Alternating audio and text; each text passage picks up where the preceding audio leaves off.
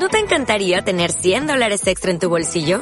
Haz que un experto bilingüe de TurboTax declare tus impuestos para el 31 de marzo y obtén 100 dólares de vuelta al instante.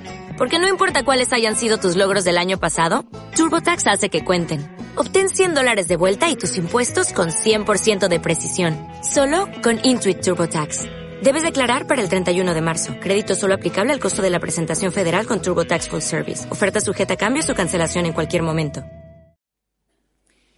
Hemos estado estudiando durante las últimas semanas la carta de Pablo a los Gálatas. Y, en esto vamos a estar durante este semestre, hasta fin de año si Dios quiere. Y ya llevamos esta tercera, eh, tercer, tercera semana, tercer sermón también, que gira en torno a esto y vamos a darnos cuenta de cómo encontramos expresiones de Pablo muy similares a las de los textos que leíamos en las semanas anteriores. Porque Pablo se ha vuelto monotemático. Está muy enojado, está muy incómodo con ciertas situaciones y entonces está escribiendo una carta y ocupa y ocupa y ocupa tintas en escribir y en repetir una y mil veces algo que quiere fijar en sus lectores. Hemos leído Gálatas capítulo 1, versículos 11 al 24, y quisiera repetirlo para, para que lo tengamos ahí fresco en, en mente. Quiero que sepan, hermanos, que el Evangelio que yo predico no es invención humana. No lo recibí ni lo aprendí de ningún ser humano sino que me llegó por revelación de Jesucristo. Ustedes ya están enterados de mi conducta cuando pertenecía al judaísmo, de la furia con que perseguía a la iglesia de Dios tratando de destruirla. En la práctica del judaísmo, yo aventajaba a muchos de mis contemporáneos en mi celo exagerado por las tradiciones de mis antepasados. Sin embargo, Dios me había apartado desde el vientre de mi madre y me llamó por su gracia. Cuando Él tuvo a bien revelarme a su Hijo para que yo lo predicara entre los gentiles, no consulté con nadie. Tampoco subí a Jerusalén para ver a los que eran apóstoles antes que yo, sino que fui de inmediato a Arabia, de donde luego regresé a Damasco. Después de tres años subí a Jerusalén para visitar a Pedro y me quedé con él quince días. No vi a ningún otro de los apóstoles, solo vi a Jacobo, el hermano del Señor. Dios me es testigo que en esto que les escribo no miento. Más tarde fui a las regiones de Siria y Cilicia, pero en Judea las iglesias de Cristo no me conocían personalmente, solo habían oído decir, el que antes nos perseguía, ahora predica la fe que procuraba destruir. Y por causa mía glorificaban a Dios.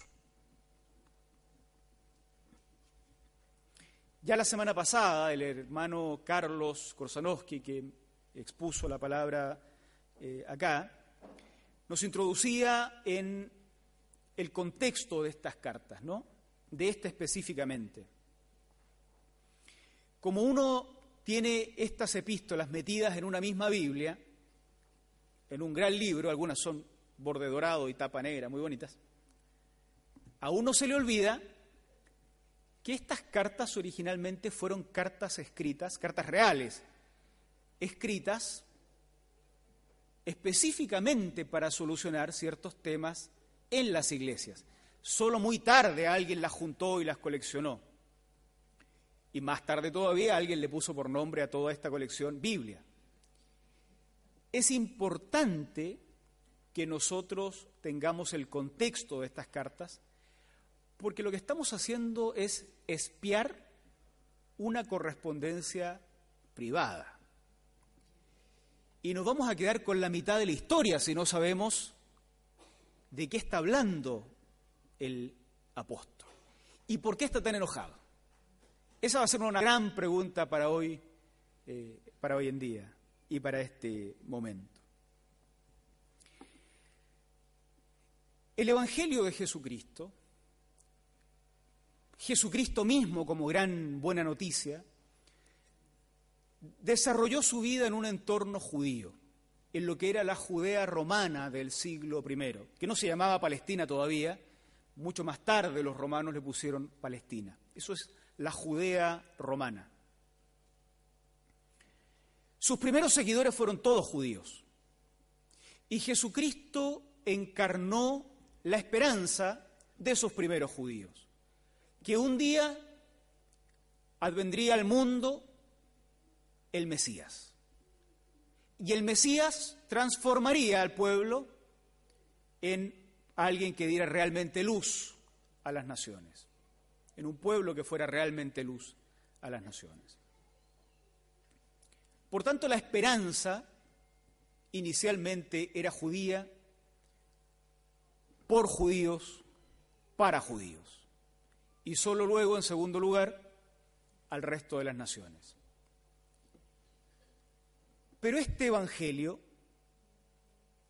bendito Evangelio, traspasó las barreras culturales y étnicas y se instaló en entornos no judíos. Y entonces los seguidores de Cristo empezaron a preguntarse, si el Mesías es el Mesías de los judíos, ¿será posible que alguien de otra etnia y de otra cultura experimente realmente la salvación que da el Señor? Pronto llegaron a la conclusión pero no sin conflicto, de que sí, el Evangelio de Jesucristo también era para otras naciones y que había sido así desde el comienzo, solo que el pueblo de Israel nunca lo entendió, o gran parte del pueblo nunca lo entendió. Y entonces Cristo sí era para todas las naciones. Y surge otra pregunta. ¿Será entonces que esas otras naciones que no son judías, para captar la totalidad del mensaje del Mesías, deben practicar el judaísmo? O sea, ¿deben ellos hacerse judíos primero para luego recibir los beneficios del Mesías de los judíos? Si la anterior pregunta era difícil, esta fue peor. No tuvo solución. Hay conflictos que siguen hasta el día de hoy. Grupos cristianos que invitan a judaizar y otros que invitan a no judaizar. Pablo, el apóstol, instaló esta forma de cristianismo, voy a decir así, o defendió esta forma de cristianismo, según la cual Cristo es para todas las naciones, pero las naciones no están forzadas a hacerse judías para captar al Mesías. De no ser por eso, ninguno de nosotros habría podido creer en Jesucristo como Señor y Salvador y seguir manteniendo nuestra propia cultura. El Evangelio había salido de su cultura de origen y empezaba a echar raíces en otra cultura los de la cultura de origen querían hacer retornar el Evangelio a su zona de confort. Usted es un griego, usted es un europeo, pero si quiere aceptar al Mesías de los judíos, entonces hágase judío primero. Guarde la fiesta del sábado, el día sábado, guarde las fiestas, celebre la Pascua, circuncídese, guarde y entonces obtendrá los beneficios de la fe. Pablo y otros que habían captado que el Cristo prometido en la Biblia era un Cristo que no tenía, eh, no tenía un anclaje eh, o que lo limitara a una etnia, defienden lo otro. Usted siga a Cristo crea en Cristo por la fe y nada más es necesario para vivir la plenitud del Evangelio. Pero ¿cómo? ¿Guardar las fiestas? No. ¿Y las comidas? No. ¿Y la ropa? No. El conflicto entre Pablo y el grupo al que él representa y el otro sector del cristianismo fue un conflicto duro. Casi en todas las epístolas de Pablo ustedes van a encontrar esta lucha de Pablo por mantener la independencia del Evangelio de los elementos culturales propios de ese judaísmo. En la carta a los Gálatas, Pablo articula su pensamiento en este sentido. El Evangelio tiene un elemento que se amolda a las nuevas culturas, pero tiene elementos característicos propios que deben destacarse y que no se amoldan a otras culturas. Y este es el primer elemento que surge de nuestro texto. El Evangelio de Jesucristo es útil a todas las naciones. Tiene elementos de adaptación. El Evangelio puede ser anunciado en prosa, puede ser convertido en canción, puede ser dicho en griego, en el arameo original en que fue predicado por Jesús, pero también puede ser dicho en castellano y en todas las versiones del castellano que conocemos en América Latina y que se congregan en nuestra iglesia. Eso es lo que somos nosotros. El Evangelio puede ser celebrado con más ritmo y con menos ritmo. Yo siempre con menos ritmo, ya lo sé. Puede ser celebrado en canciones muy novedosas, en himnos muy antiguos. El Evangelio de Jesucristo puede ser anunciado en todos los tiempos, en todas las culturas y de todas las formas posibles. Pero hay un elemento en el Evangelio que no puede cambiarse y que Pablo lo expresa de esta manera. Quiero que sepan, hermanos, versículo 11, que el Evangelio que yo predico no es invención humana. Yo no lo recibí ni lo aprendí de ningún ser humano, sino que me llegó por revelación de Jesucristo. Frente a la presión del grupo de origen del, Evangelio en, Jerusalén, Pablo dice, mire, a mí el Evangelio no me lo enseñaron ustedes. El Evangelio yo no se lo debo a ustedes. Ni mi Evangelio requiere el permiso de ustedes por un lado. Por otro lado, tampoco lo inventé yo. El Evangelio me vino por revelación del Señor. O sea, no lo puedo tocar en algún aspecto. En algún aspecto lo puedo decir en griego, aunque originalmente predicado en arameo probablemente. Puedo cambiar muchas cosas externas, pero al mismo tiempo no lo puedo tocar, porque no lo inventé yo, ni lo inventaron ustedes. Cayó así por revelación. Vamos a dar cuenta, a darnos cuenta cómo Pablo, lejos de apaciguar su tono, va en una especie de increchendo de furia. Cada vez más enojado parece porque quiere defender este carácter intocable del Evangelio. Al mismo tiempo lo está predicando en una cultura completamente nueva, lo está predicando en un idioma completamente nuevo, está haciendo que el Evangelio este, suelte las amarras y navegue por aguas profundas dentro de la novedad de las culturas. Pero junto con esa novedad está diciendo en todos lados que hay un núcleo que es intocable, le guste a los judíos o no les guste, ni siquiera el propio Pablo se atrevería a cambiarlo. El Evangelio, el Evangelio de Jesucristo es intocable. Esto es algo tremendamente relevante en nuestros días. Fue relevante en la época de la Reforma Protestante, cuando los cristianos se dieron cuenta de que el Evangelio podría haber estado desviándose producto de las presiones. Presiones de los grupos de origen, ¿no? Miren, nosotros fuimos los primeros que llevamos el Evangelio allá y lo llevamos en alemán, así que tiene que seguir siendo predicado en alemán.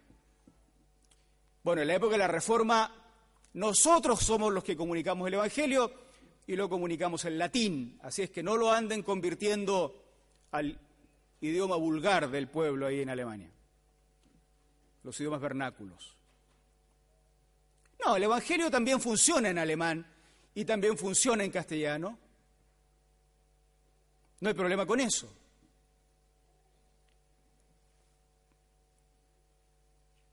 Pero también las culturas eventualmente presionan para amononarlo.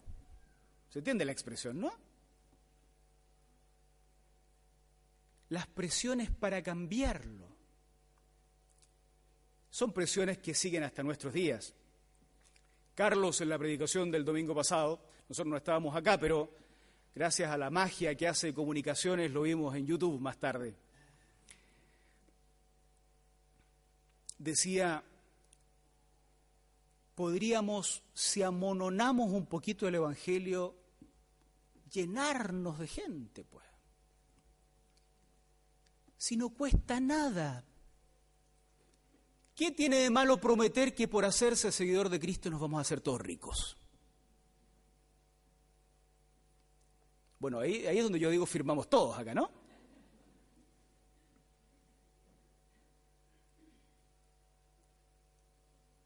Pero hemos perdido a veces el temor del Señor. Hemos perdido frente a estas presiones de la vida esta conciencia de Pablo que dice, mire, se van a enojar todos conmigo en Jerusalén, pero el Evangelio no me lo pasaron ustedes, ni tampoco lo inventé yo, no se puede tocar, no se puede tocar. El elemento nuclear del Evangelio no se puede tocar, porque se hace inútil. Vamos a ver más adelante por qué.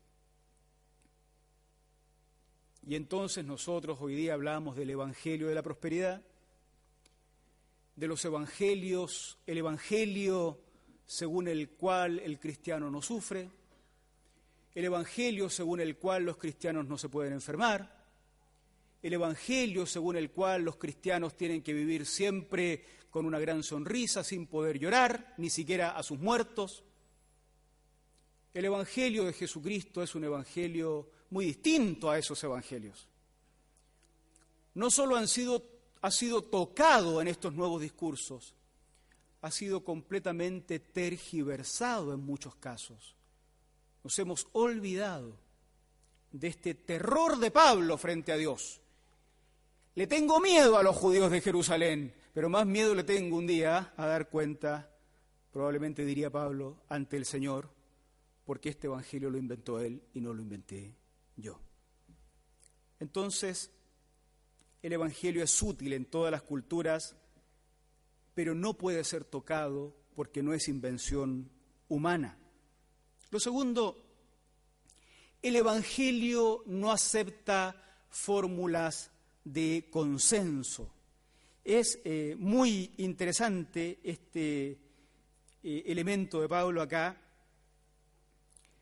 cuando señala algo de su, vamos a hablar de, su pasado más adelante, pero cuando señala algo de su pasado, de cómo él percibe que fue su conversión, su elección por Dios, dice hacia el final del versículo 15 y el 16, cuando él tuvo bien revelarme a su Hijo para que yo lo predicara entre los gentiles, no consulté con nadie no consulté con nadie, cuando Él tuvo a bien revelarme a su Hijo. Uno pudiera decir, este fue un plan contingente de Dios. Probablemente en un minuto a Dios le fallaron todos los enviados más capacitados y miró para algún lado y por ahí se le cruzó Pablo y dijo, ok, le revelo a este porque no tengo otro. Pablo no percibe así al Evangelio. Verso 15. Dios me había apartado desde el vientre de mi madre y me llamó por su gracia. Para Pablo el Evangelio no es un parche frente a un problema que surgió en la vida. Para Pablo el Evangelio es, es el plan de Dios. Y en este plan de Dios, Él forma parte no como un accidente, sino como alguien que desde el vientre de su madre forma parte de este plan para el servicio del Señor. El Evangelio entonces no es algo que vamos armando en el camino, no es algo en lo que yo deba ponerme de acuerdo con judíos y gentiles como si esto pudiera consensuar, ok, yo cedo en esto, tú cedes en lo otro. El Evangelio para Pablo, toda vez que es parte de un plan anterior de Dios para bendecir la humanidad, no puede reducirse a una fórmula de consenso. Los cristianos así lo han entendido a lo, largo, a lo largo de la historia. O me dejan vivir el Evangelio en su plenitud o morimos todos, pero no se puede vivir un Evangelio a medias. Porque un Evangelio a medias es inútil.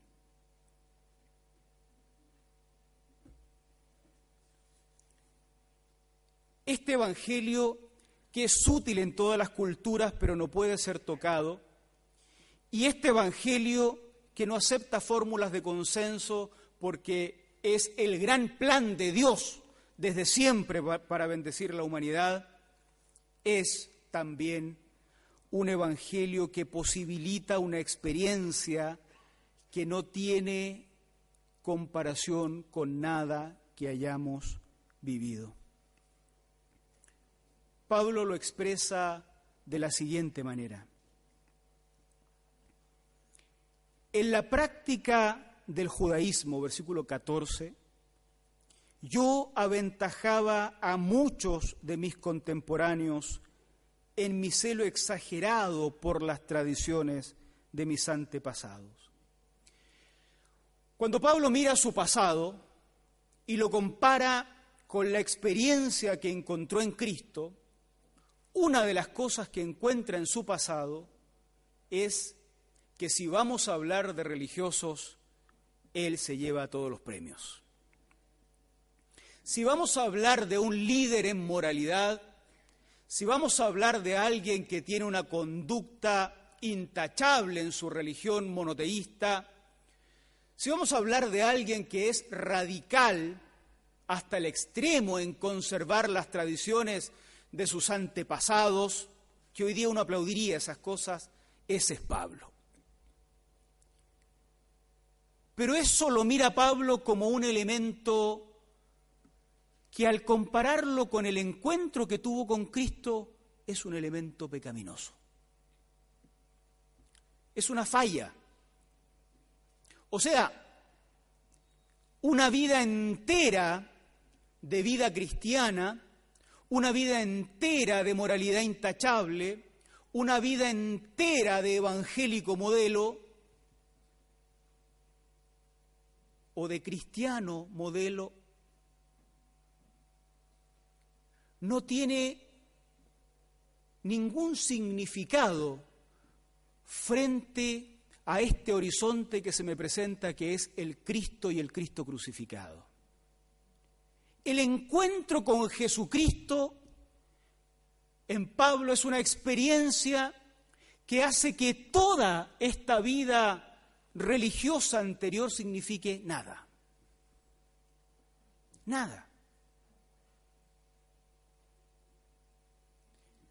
¿Cuántas personas todavía no han encontrado al Cristo vivo porque están convencidos o convencidas de que su experiencia de religiosidad anterior es suficiente? Y son moralmente correctos y religiosamente intachables y ordenados, pero sin Cristo. Y para Pablo estar sin Cristo es estar en la perdición, es estar muertos. Y Cristo es estar vivo. En más de una ocasión he escuchado personas decir, yo no necesito el Evangelio. El Evangelio está bien para los que engañan a sus esposas, a sus esposos, para los miserables, para los enfermos. El Evangelio está bien para los pecadores, para aquellos de moralidad dudosa.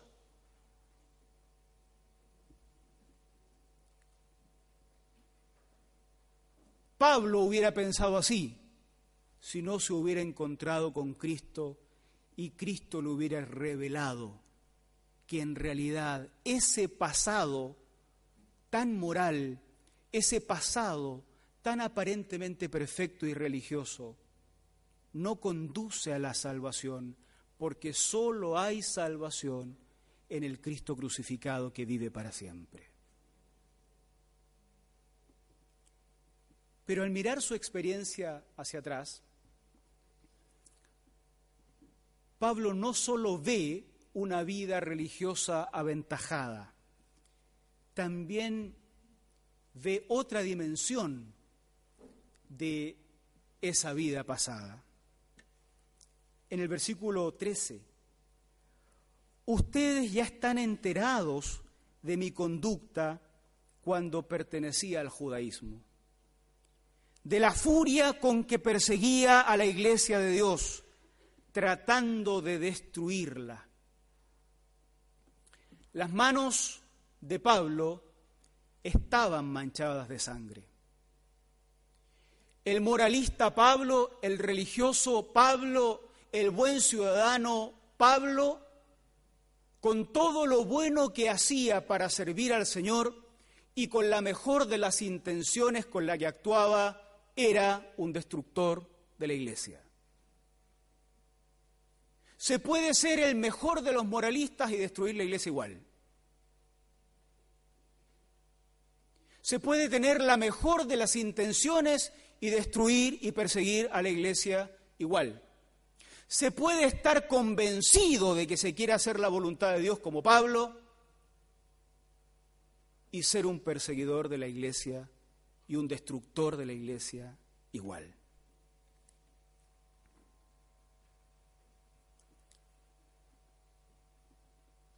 también están esas personas que a causa de su tremendo pecado piensan que no hay para ellos posibilidad de salvación. El homicida Pablo, fíjense cómo al mismo tiempo Pablo es modelo de moral y al mismo tiempo homicida. Al mismo tiempo puede jactarse de su rigurosidad ética,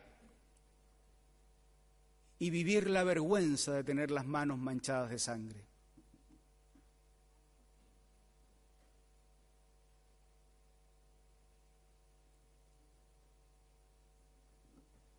Si para el moralista, para el religioso perfecto, hay salvación si se encuentra y, se rinde a Cristo, también para el homicida también para el perseguidor y destructor de la iglesia hay salvación si se humilla ante el mismo Cristo que el otro. Esta semana despedimos en esta misma sala los restos mortales del hermano Daniel Toro, un pastor antiguo de la Alianza Cristiana y Misionera, su esposa, miembro eh, de las uniones femeninas por tantos años aquí y en otros lugares. Pastor Toro trabajó en la cárcel. Los que fuimos jóvenes de la Alianza Cristiana y Misionera en algún momento visitábamos la cárcel y predicábamos ahí, pero entrábamos y salíamos. Daniel prácticamente se quedó a vivir ahí. Era su pastor. Uno de los gendarmes que estaba acá ese día haciendo guardia decía, que hay unos salones que llevan el nombre de Daniel Toro en homenaje a la importancia que tuvo ese hombre entre los internos y entre los gendarmes. A él se le dejaba entrar a lugares donde hoy no dejan entrar nadie, a las celdas de castigados. A ningún predicador. Hubo palabras muy preciosas para el pastor Daniel, pero me llamó la atención que entre los presentes ese día había algunos que habían sido sus ovejas en la cárcel, sus pastoreados, sus discípulos. Ahí estaban entre el público, no quisieron tomar una oportunidad para hablar algo, muy nerviosos, reinsertándose en la sociedad, participando en iglesias de Santiago. Porque no hay homicida lo suficientemente malo como para no poder encontrar la salvación de Jesucristo. Como no hay religioso lo suficientemente bueno como para no necesitar al Cristo crucificado. Por eso el Evangelio no puede ser tocado. Porque se requiere de un Evangelio perfectamente calibrado, déjenme usar esta expresión, para que cause el efecto de salvación real, de comunicación real de Jesucristo. Un evangelio consensuado, un evangelio tergiversado, provoca lágrimas en los ojos, provoca emociones pasajeras. Las lágrimas se secan, las emociones se acaban, pero nuestras vidas no son transformadas si no hemos tenido el encuentro real con Jesucristo, posibilitado por el anuncio del Evangelio incontaminado del que habla la Biblia. Por eso Pablo está tan enojado. Por eso insiste tantas veces, mi Evangelio no es mío, si fuera mío lo negocio, pero no es mío. Tampoco me lo enseñaron ustedes, por lo tanto nadie tiene autoridad para venir a imponerme otro evangelio. Es de Dios. Es radical. En la prédica de la semana pasada, Carlos lo decía, citando a Pablo también en esta misma epístola. Si incluso si surgiera uno de nosotros predicando un evangelio distinto, con una carta de presentación que diga autorizado por Pablo a predicar un evangelio distinto, más o menos. Aun si ese fuera el caso, ese predicador debiera estar bajo maldición. Son palabras muy duras que Pablo usa. Uno sigue preguntándose, ¿por qué se enoja tanto? ¿Por qué se pelea tanto con su religión de origen? Porque un evangelio tergiversado comunica un Cristo pusilánime comunica un Cristo miserable, incompetente e incapaz de hacer las transformaciones que el Cristo de la Biblia puede hacer. Nuestra sociedad no necesita más religiones, hermanos, necesita a Jesucristo. Nosotros no necesitamos más religiosidad.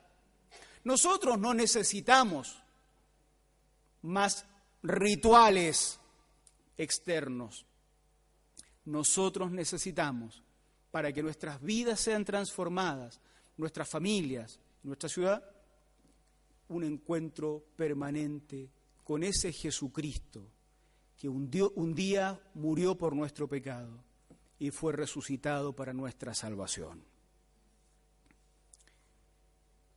Vivamos este Evangelio, tomémoslo con seriedad, no para convertir nuestra conversación en un debate interminable sobre doctrinas, sino vivamos con intensidad esta revisión interna.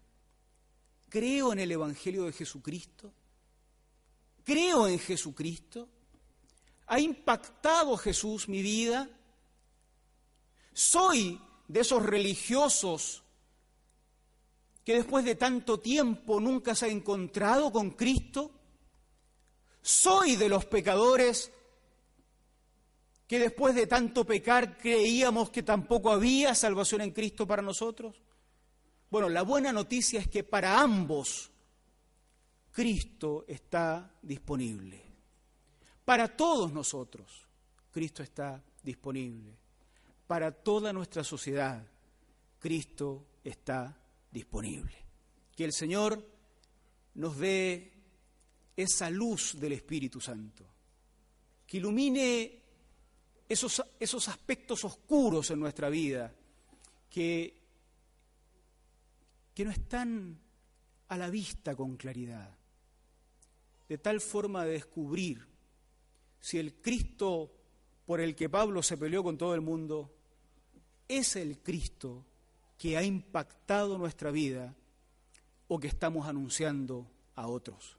Nuestra sociedad y nosotros seguimos hoy necesitando el Evangelio incontaminado, que no fue inventado por seres humanos, ni tiene por qué ser autorizado por seres humanos. Que Dios nos bendiga y que Dios nos use. Amén. Oramos al Señor. Pónganse ustedes de pie, por favor.